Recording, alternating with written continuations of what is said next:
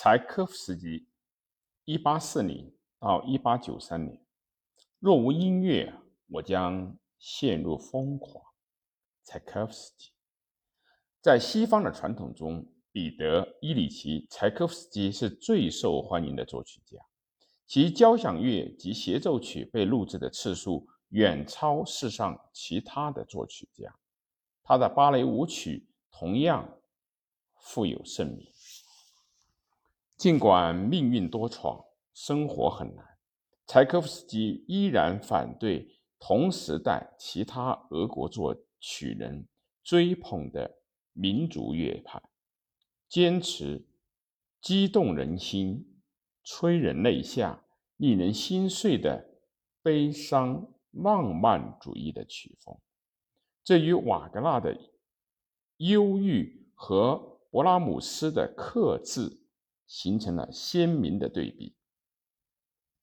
从《罗密欧与朱丽叶》幻想曲到《天鹅湖》，再到1812序曲和伟大的叶夫盖林·奥涅金，柴可夫斯基的音乐作品从始至终都广受喜爱。同贝多芬和莫扎特一样，柴可夫斯基从小就显露出了音乐的天赋。他五岁开始弹琴，为他的姐妹和兄弟作曲，还能够用法语和德语阅读和写作。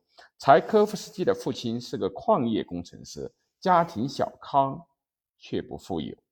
年轻的柴科夫斯基被要求以律师为职业方向，于是十二岁开始在圣彼得堡皇家法律学校就读。十九岁毕业以后，直接到法律部门担任公职。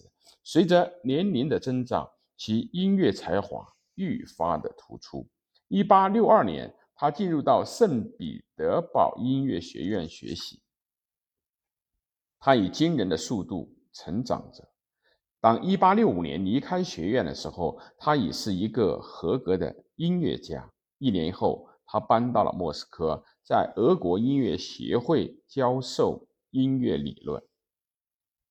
一八七零年，柴可夫斯基完成了人生中第一部伟大的作品《罗密欧与朱丽叶》幻想序曲。在莫斯科首演时，这首曲子并未引起轰动，但到了一八七二年，他在编改编版本在圣彼得堡取得了成功。此曲虽为抽象的管弦乐，但讲述了一个与柴可夫斯基悲观和热情并存的气质完全契合的故事。一八五四年，他深爱的妈妈死于霍乱，他的人生从此再未走出过悲伤。他后来写道：“我曾试图用爱。”表达痛苦与极乐，爱让柴可夫斯基痛苦。是十九世纪六十年代末，他疯狂地爱上了一些年轻的男学生。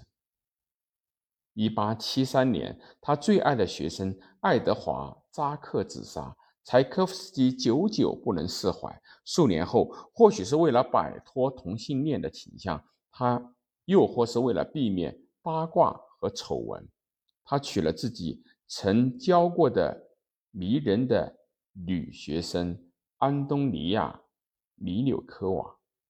此前，他曾疯狂地给她写信，以死相逼，要她回应他的感情。尽管两人明显不适合，柴可夫斯基还是在1877年向她求婚，两人于七月成婚。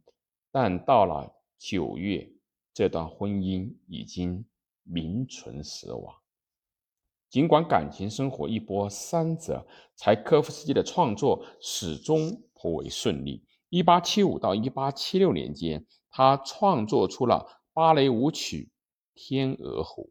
一八七七年到一八八八年，他又写出了出色的第四交响乐。